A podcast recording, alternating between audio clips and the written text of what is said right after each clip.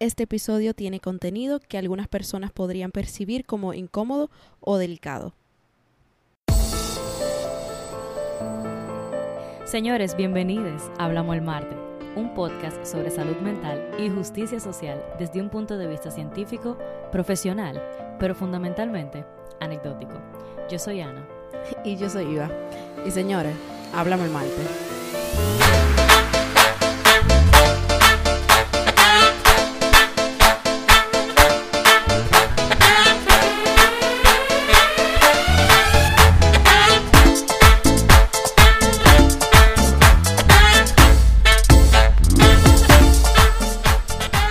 Señores, hoy es martes 29 de septiembre. Bienvenidos otra vez. Nos alegra volver a establecer contacto con ustedes, realmente. Antes de empezar, queríamos destacar que eh, octubre 1 se conmemora el Día Internacional de las Personas Mayores y en octubre 2 se conmemora el Día Internacional de la No Violencia. Así que estén atentos para nuestros posts en Instagram sobre eh, estos días conmemorativos. Entonces, el episodio de hoy nos tiene muy emocionadas porque después de atiborrarlos a ustedes de par de episodios bien científicos, hoy vamos a responder una pregunta que a menudo nos hacen realmente. Ana, Iva, mira, una pregunta, ¿cómo yo puedo eh, ayudar a fulane? Eh, él oye como que tiene tiempo, yo tengo tiempo viéndolo como medio mal, ¿qué hago? Tú como psicóloga, o tú que, tú sabes. Entonces, venimos a responder esta pregunta de manera más que nada general, porque sería bueno hacerlo dependiendo el diagnóstico de la persona, si es que lo tiene, o dependiendo de el síntoma de la persona, los síntomas que está presentando, pero en general hay una serie de pautas eh, y tips que sería muy bueno conocer cuando uno tiene una persona que está sufriendo a nuestro lado primero hay que saber que no es lo mismo apoyar a una persona que cuidar de ella. Hay una cosa que es el cuidador y otra cosa es quien lo apoya. Tú como amigo, tú como amiga, probablemente estás apoyando a esa persona, acompañándolo en su proceso, estando ahí para esa persona y no necesariamente tú eres quien lo cuida. Ahí hay que entrar la diferencia entre eh, lo que son trastornos mentales comunes y trastornos mentales severos. Sí. O sea, hay algunos trastornos o condiciones mentales que son relativamente más fáciles de apoyar que otros. ¿Sí? Porque requiere cierto involucramiento diferente. Entonces, ¿por qué este episodio y por qué es importante tomar este trabajo en nuestras manos? No es hacernos responsables de la persona, sino poder saber cómo apoyar a una persona que queremos. Entonces, ustedes preguntarían, ¿por qué yo tengo que hacer un apoyo? ¿Por qué yo tengo que hacer esto? Cuando la persona simplemente que vaya al psicólogo y ya, y eh, ah, ya, que se resuelva eso. Para, para, eso dan los psicólogos. No es tan simple. Aquí no es tan simple y aquí el problema. Primero, aquí en nuestro país, República Dominicana, sabemos que hay un problema que se está abriendo mucho más ahora gracias a muchas plataformas y personas que están abriendo la conversación, cosa muy buena, pero sabemos que todavía existe un problema con ir al psicólogo. No es que no se arregle, estamos abogando para eso, pero no es tan fácil simplemente añugarle a una gente un psicólogo. A veces funciona, por ejemplo, a mí, de hecho, así fue que me funcionó. A mí me ayudaron un psicólogo a la mano, porque yo estaba en ese momento al tri de quitarme la vida. Y realmente eso funcionó. En lugares donde la gente no tiene atención en salud mental, el apoyo social se vuelve más fundamental de lo que ya es. Entonces, hay que admitir que la forma más efectiva de que haya un cambio clínico, hablando ya como psicólogas, o sea, una reducción en los síntomas, es un cambio clínico, es recibiendo tratamiento. Eso lo dice la ciencia. Olvídense de eso. Ahora, el apoyo constituye eso mismo, un apoyo y no un tratamiento, pero es indispensable. Hay que aclarar que lo que se va a hablar aquí no es una intervención en crisis, sino un apoyo durante el continuo del malestar de una persona. Entonces, muchas veces al final, quien carga con el cuidado, la identificación y el mm. seguimiento, muchas veces torpemente, y el apoyo psicosocial es quién? Es la comunidad, son los amigos, la familia ok, una pista acerca de eso que dijo Analía. No importa que tan grande o chiquito sea el problema que nosotros sentamos que tengamos, parte de, lo que queremos lograr es también parar con ese estigma de que tú tienes que tener un super mega problema gigantesco de salud mental para ir al psicólogo. Mm, nada que ver. Ok, sabemos que cada persona es diferente, pero si nosotros conocemos a la persona es probable que eh, estando alrededor de esta persona y observando, estando pendientes, hayan varias cosas que nos puedan indicar que algún ser querido está pasando por un momento difícil o que necesita de nuestro apoyo. Entonces aquí le vamos a dar como algunas, obviamente, como dije, cada persona es diferente y no todas las personas van a tener como todas estas señales, pero simplemente para que tengan una idea. Algo que puede pasar es que de repente la persona ya no tiene interés en pasatiempos o intereses que antes le solían gustar o que solían disfrutar. Otra cosa es que visto desde fuera, la persona parece sentirse como que está enojada todo el tiempo o triste todo el tiempo. Pelea. Pelea, porque también tenemos la idea, por ejemplo, de que personas con depresión necesariamente tienen que ser personas tristes, pero no necesariamente. Hay personas que manifiestan la depresión con enojo. Exactamente. Como yo. Eh, y yo. Tercero, parece que la persona ya no disfruta de nada, está relacionada a la segunda.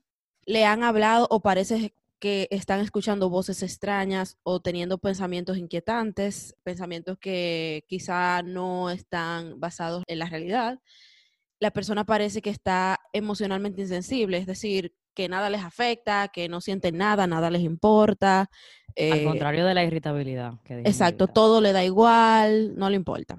Otro es que la persona se sienta fatigada o cansada todo el tiempo o muy frecuentemente. Es que estoy como cansada. ¿Y cómo tú estás hoy? Eh, cansada y por eh, ahí. exacto. Que coma mucho más o mucho menos de lo que solían comer, dependiendo. O sea, si una persona que usualmente comía mucho, ahora come menos. O si antes era una persona que casi no comía y ahora come de todo. Eh, de todo no. Se come todo. Em, sus patrones del sueño en general han cambiado, o está durmiendo demasiado, o está durmiendo muy poco, o duerme interrumpido. Ay, que no dormí bien anoche. Exacto, está teniendo Ay, me levanté tarde, no, no me paro de la cama hoy. Una gente que solía pararse. Exacto. La persona parece estar ansiosa o aterrorizada por situaciones o cosas que otras personas del entorno no perciben como estresantes o que perciben como normales. me em, identifico. me identifico. Sí, eh, otro signo es que la persona empiece a soltar responsabilidades, por ejemplo, llega tarde al trabajo o a la escuela o a la universidad, o no hace la tarea, o no manda el correo que tenía que mandar, o no aparece, etcétera. Cosas que de hecho son normales cuando hay mucho estrés, pero es cuando la cosa es como durante mucho tiempo y bien intenso que tú dices, pero ven acá. Exacto, persistentemente. Otra señal puede ser que la persona esté abusando de el alcohol o de sustancias químicas, o sea, drogas, romo, etcétera, como una forma de afrontar situaciones. Abuso, no necesariamente uso. Exacto, no es, no es uso, porque verdad, no, es abuso en el sentido de que... O sea, con abuso nos referimos a los tres ejes de intensidad, frecuencia y motivo. O sea, ¿por qué está bebiendo? Eh, qué tanto está bebiendo y cada cuánto está bebiendo. Sí. Otra que puede parecer obvia, pero que no siempre se manifiesta de una manera eh, muy explícita, pero puede que, que, la persona haya hablado de que se siente vacía, de que se siente em, desesperanzado o que no se imagina el futuro o viviendo en el futuro, o incluso pueden hacer comentarios directos y explícitos acerca de quitarse la vida, etcétera. Hay mucha gente que le tiene miedo a hablar de suicidio y de acción suicida con las personas cercanas, porque tienen miedo de plantarle la idea en la cabeza, de decirle, ah, pero que si le hablo de esto, después le doy la idea y eso va a ser culpa mía. La ciencia dice que hablarle a una persona sobre suicidio, abrir la conversación, no va a plantar el pensamiento en su cabeza, no va a provocar comportamiento suicida tampoco. De hecho, hablar sobre o preguntar sobre pensamiento suicida puede reducir el riesgo de este por abrir una puerta para apoyar y, promover que la persona busque ayuda. Eso es lo que dice la ciencia, contrario a nuestros mitos que tenemos en nuestra cabeza.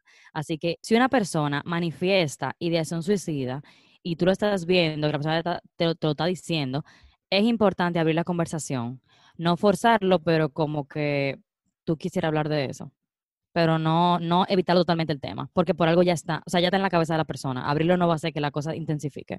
Exacto. Aquí vamos a insertar un pequeño disclaimer.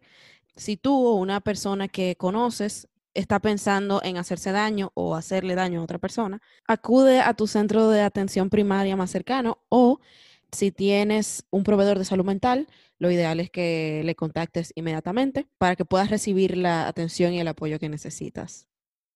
Ok, siguiendo con las señales, una última es que la persona se aísle, que evite contacto con sus amigos, con familiares, con personas que usualmente disfrutaba compartir y ahora se aísla, no quiere salir, cancela los planes. Todas estas cosas que hemos mencionado, dependiendo de la persona y de sus factores individuales, suelen ser indicadores a los que debemos prestar mucha atención. Yo quería agregar rápido, antes de empezar con los tips de apoyo, eh, ya, que, ya que metimos el tema de ideación suicida y apoyo, hay un mito en nuestra cabeza de que hay personas que hablan de ideación suicida y autolesión como forma de llamar la atención. Hmm.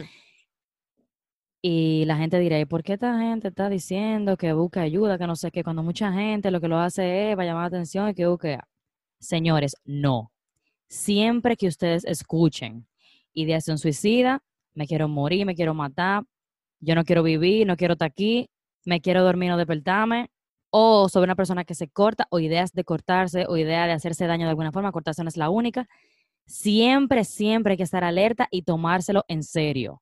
Si es mentira, usted hizo lo que debió hacer. Y si era verdad y usted no tomó acción, la cosa puede ser fatal. Siempre, o sea, y cuando decimos siempre, no es, bueno, depende de quién, no, no depende de quién. No, que yo sé que esa gente siempre dice eso, que no sé qué, pero ok, pues entonces tal vez tú no vas a ser un alarme, pero siempre hay que poner atención. Siempre, porque tú no sabes cuál va a ser la vez. Siempre, exacto, siempre que se escuchen esas cosas, requiere una acción, siempre requiere una acción. No es que tú mismo tienes que eh, hacerte cargo de esa persona si en ese caso la persona no es tu responsabilidad directa o qué sé yo, no es tan cercana, pero siempre requiere una acción y una respuesta. Claro. Siempre. Y al final, pensar que, pensar que, que llamando la atención, ¿de qué sirve? De nada. No, o sea, no sirve de nada. Al final, de, ah, llamando la atención, pues déjame ignorarlo. Como que, ok, okay pero ¿y si sí? Vamos a continuar a lo que vinimos. Ok, tip número uno, y para mí, para mí más importante, porque es lo que más he visto con las personas que me rodean. Y es no presiones a la persona. Por ejemplo, eso de que, pero es que tú tienes que ir al psicólogo, porque tienes que ir al psicólogo, tienes que ir al psicólogo. Esa presión puede parecer que tú estás preocupándote, que tú estás arriba de esa persona, pero eso no necesariamente ayuda y le proporciona más presión y más sufrimiento a la persona. Exacto. De la mano con eso mismo que estaba diciendo Ana, tenemos que recordar que aunque nosotros nos sintamos impotentes y no queramos ver a alguien que queremos sufriendo o no lo queramos ver así, tenemos que ser cuidadosos de cómo les vamos a abordar. Recordemos que estas personas no tienen la culpa de sentirse como se sienten ni de tener una enfermedad mental y las personas no pueden simplemente sacudirse la enfermedad y seguir con su vida de manera normal. O sea, no es de que, párate de la cama, tú lo que tienes que pararte de la cama y salir a coger sol.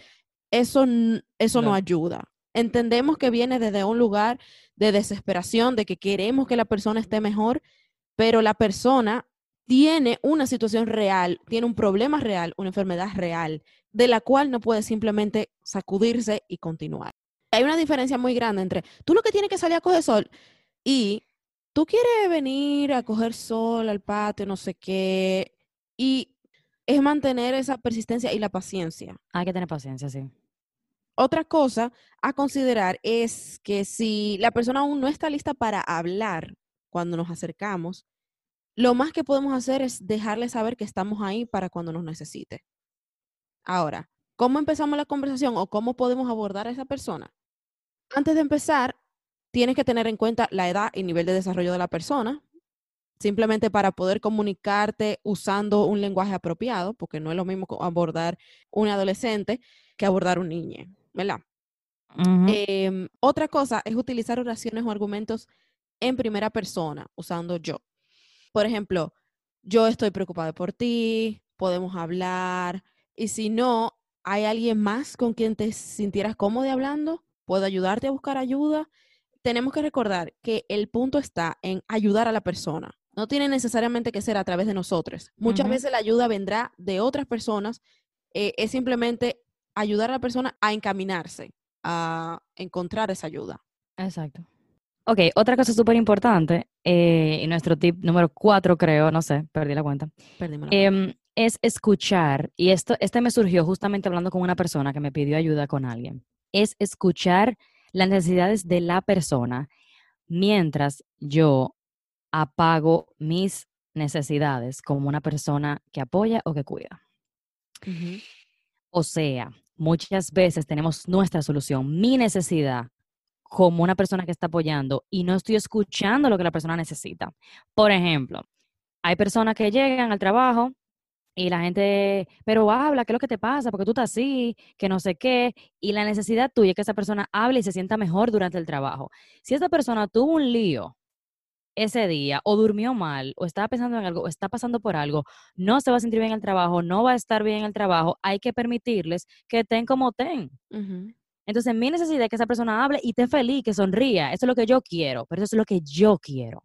Hmm. Muchas veces queremos ser, resolver los problemas y resolvérselo rápido. Es importante, no sé, cambiar el enfoque a, por ejemplo, que tú necesitas, que tú quieres, qué, qué tú eres que te haría sentir mejor. En caso de que esa persona quiera sentirse mejor, porque también es otra cosa.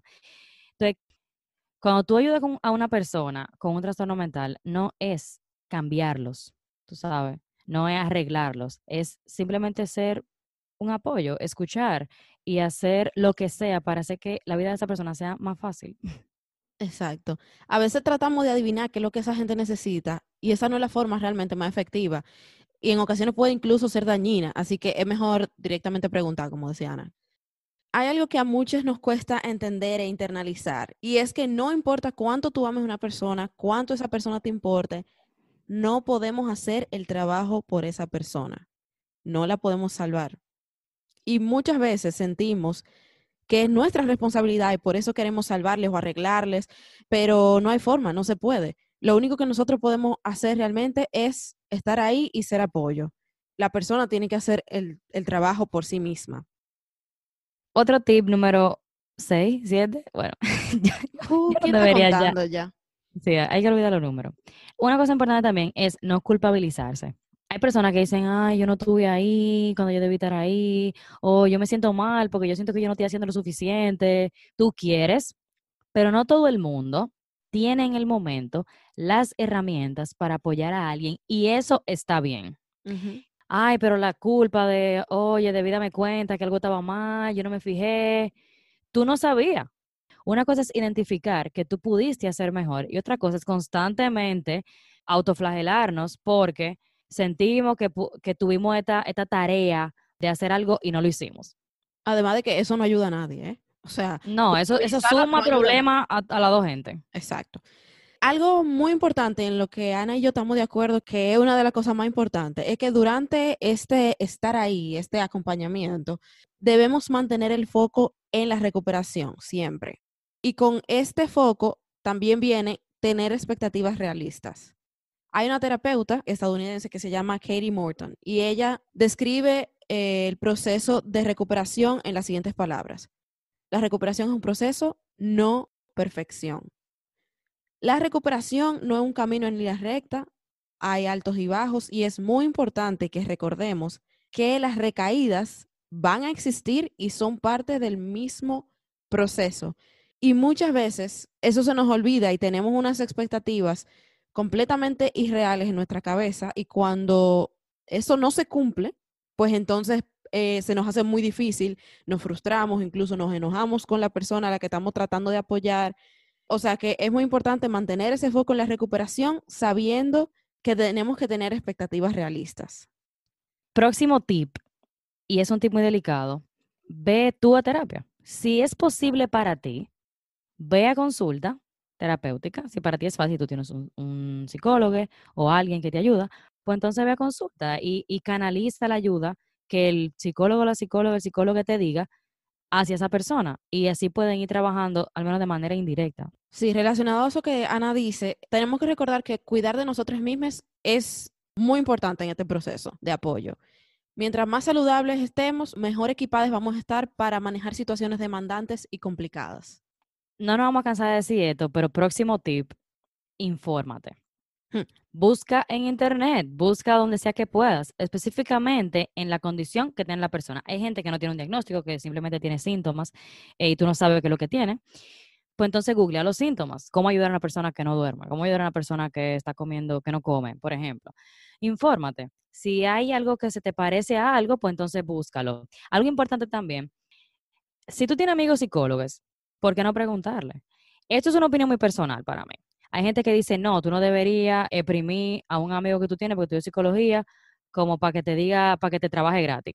Es verdad, no deberíamos trabajar gratis, pero nuestro trabajo también es mantener a las personas protegidas y seguras. Entonces, si una persona está en peligro, y estamos hablando de cosas serias, si tienes un experto, pues entonces, ¿por qué no preguntarles? Sí, yo estoy de acuerdo. Además, es una persona cercana a ti. La persona va a saber que tú no estás tratando de aprovecharte y de que te trabaje de gratis. Simplemente tú tienes una situación que requiere una respuesta rápida, tú tienes una persona ahí que tú entiendes que tiene los recursos y es mucho mejor recurrir a esa persona que tiene los recursos, que tiene la información, a irte y adquirir información de un lugar que nadie sabe dónde salió esa información, que probablemente te pueda mal informar. Exactamente. Algo algo que ayuda mucho es educarnos con información basada en evidencia. Como estaba diciendo Ana, podemos ir a internet, buscar, no sé qué. E incluso lo que dice la ciencia es que si estamos informados acerca de la situación, los resultados para esa persona que estamos apoyando son mejores. Próximo tip importante que también surgió de yo hablar con personas que buscaban ayuda, trata de reflexionar en qué has escuchado. Para eso, como ya dijimos, hay que bajar el volumen a nuestras necesidades y lo, que nosotros estamos diciendo constantemente a nosotros. A veces creemos que ya escuchamos a alguien, pero lo que hicimos fue reinterpretar lo que esta persona dijo y no oír efectivamente u objetivamente lo que dijo. Mm. Escucha activa, señores. déjame yo repetir en mi cabeza qué dijo esta persona. Literalmente, como si tuviéramos una clase. Te ponen un video. ¿Qué vieron en el video? No su opinión, no su interpretación, no qué piensan del video, no evaluar el video qué dijo el video. Es una síntesis, no un ensayo. Es una síntesis, exacto. ¿Qué dijo la persona? Ah, me está diciendo de ti, esto. repítelo con tus palabras en tu mente. Y ahí como que, ok, vamos a trabajar con eso que me dijo. Escucha activa.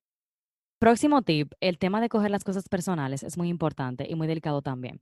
Mm. Muchas veces eh, invitamos a la gente, pero ven para el coro, que no sé qué, tú ves que esa persona siempre te dice que no para el coro, pero nunca viene, nunca viene, nunca viene no tomar esto de manera personal es importante porque esto no tiene que ver contigo.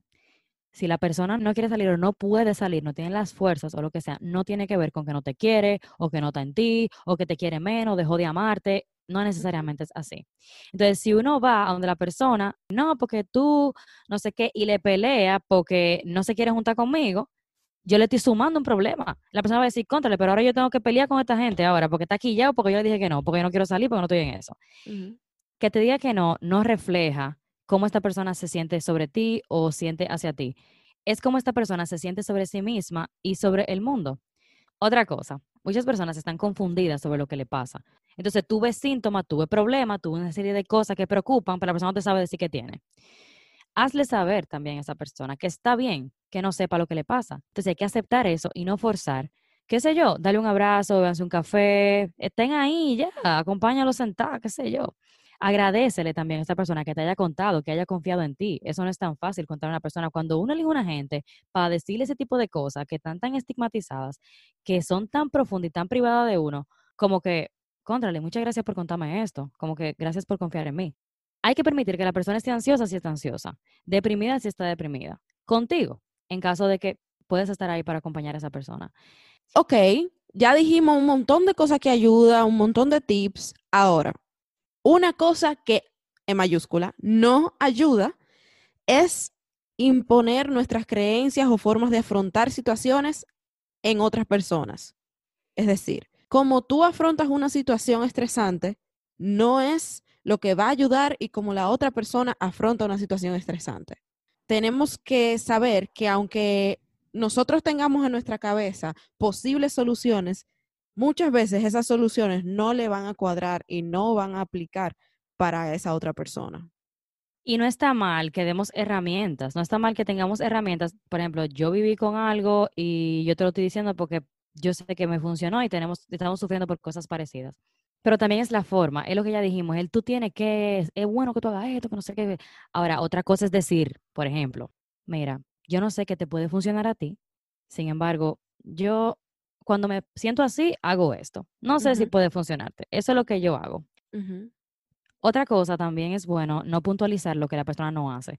Vamos a cambiar el foco, a celebrarle las pequeñas cosas que ves que esa persona está haciendo que la pasó bien por un momento, que se rió, que hizo algo que le gustaba, que comió algo, que bebió, se bebió un jugo, lo que sea, es celebrar esas cositas, porque ya la ciencia lo ha dicho, es mejor trabajar en base a recompensas que en base a castigos. Exactamente.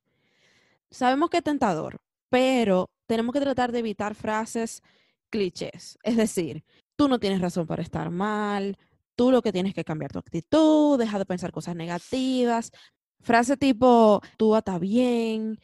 Em, otra cosa que se relaciona con eso de las frases cliché es dar consejo que nadie te ha pedido.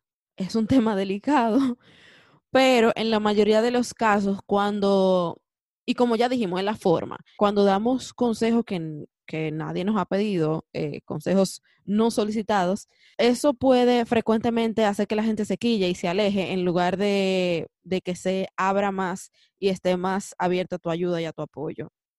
Entonces, ahora, para cerrar este episodio, vamos a hacer una pequeñita ronda de cosas que a nosotras personalmente nos han ayudado. Otra vez, esto es a nosotras personalmente. No quiere decir que le vaya a ayudar a todo el mundo, que le vaya a ayudar a otra persona, pero queríamos compartir con ustedes eh, unas cuantas. Dale, Ana. Ok, ¿qué me ayuda a mí personalmente? Mis amigos y amigas, especialmente mis amigas, lo saben, eh, son esas personas, esas amigas que no me dejan a mi suerte. A mí me sirve que esa persona esté constantemente eh, dándome seguimiento, que me escriben, que se acuerdan de lo que me pasa, de lo que yo les conté. A mí, demasiado espacio, para mí se siente como que a ti no te importa, como que un abandono, como yo te conté algo súper importante y tú no le párate a eso. Entonces, esa persona que están ahí, que me acompañan a hacer cosas, que me dicen, voy para tu casa, te voy a sacar, o qué sé yo, o que me llama y dice, ¿qué tú haces? No, no pasa de ti. Esa gente que se siente escucharme por horas, que yo sé que yo puedo mandarle todos los voice notes del mundo, toda la nota de voz posible de dos y tres minutos y cuatro minutos y la persona se va a sentar, ok, espérate, deja que coma para sentarme a oírlo todo. Esa gente, para mí, representa un apoyo y yo inmediatamente me estoy sintiendo mejor. Yo soy completamente lo contrario a Ana. Obviamente yo tengo momentos que en los que requiero apoyo y a veces no es tan fácil pedir ese apoyo, pero la mayoría de las veces yo voy a necesitar más espacio de lo que la gente se siente cómoda dando, yo creo. Y mira qué interesante que nosotras, aún sabiendo todo esto y aún siendo psicólogas y aún sabiendo todos estos tips, a mí me costó muchísimo comprender eso de ti como mi amiga. Porque como a mí me funciona que la gente esté arriba de mí, no, no esté arriba de mí como si fuera, ¿verdad? Un tutor. A mí me funciona que la persona esté, me llame y mira y vamos a hablar y vamos a juntarnos. Y eso me costaba comprender que ella quería poner sus límites y como que la forma de ayudarla era como que, Oye, ¿tú estás bien? Ah, no. Ah, está todo, pues, hablamos el martes. y ya eso era todo y me costó aprenderlo, pero pude aprenderlo. Claro está por la motivación de querer aprender a apoyar a las personas que queremos. Exacto. Otra cosa que a mí me funciona es la distracción.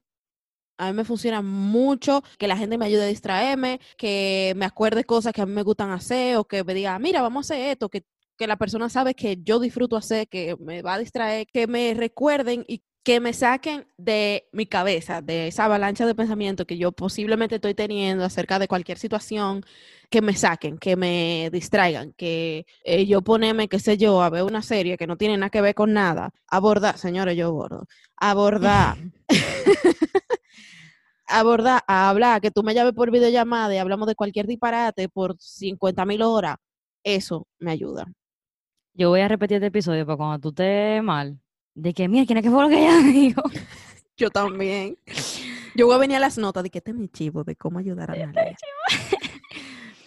Otra cosa que a mí no me ayuda es esta gente que me trata diferente luego de que yo me abro y les digo mi diagnóstico o las cosas que yo estoy pasando. Eh, cuando tengo un problema o tuve un problema y está constantemente fiscalizándome. Hermane, yo sé, Yo viví eso hace Dame cinco años, yo viví eso hace seis años, hace cuatro años, por favor, exactamente, me puede dar banda. Bueno, señores, en el siguiente episodio, señores, vamos a hablar acerca de las distorsiones de pensamiento. ¿Qué son? ¿Cuáles son las más comunes? ¿Cómo podemos responder a estas distorsiones cuando nos pasen? Y va a estar súper interesante. Acuérdense que pueden acceder a los recursos que tenemos disponible en nuestro Instagram. Nuestro Instagram es hablamoelmarte.rd. Y también acuérdense que pueden escribirnos sugerencia, duda, pregunta, lo que sea que nos quieran decir, boches, entre otros, a hablamoelmarte.rd@gmail. Y también recuerden que tenemos disponibles transcripciones de todos los episodios en nuestro link que aparece en la biografía de Instagram. Le dan ahí y va a aparecer un link eh, hacia una carpeta y cuando abran esa carpeta van a aparecer todos los recursos si hay para ese episodio y las transcripciones del episodio para que puedan acceder a esta. Así es. Y nada, señores, hablamos el martes.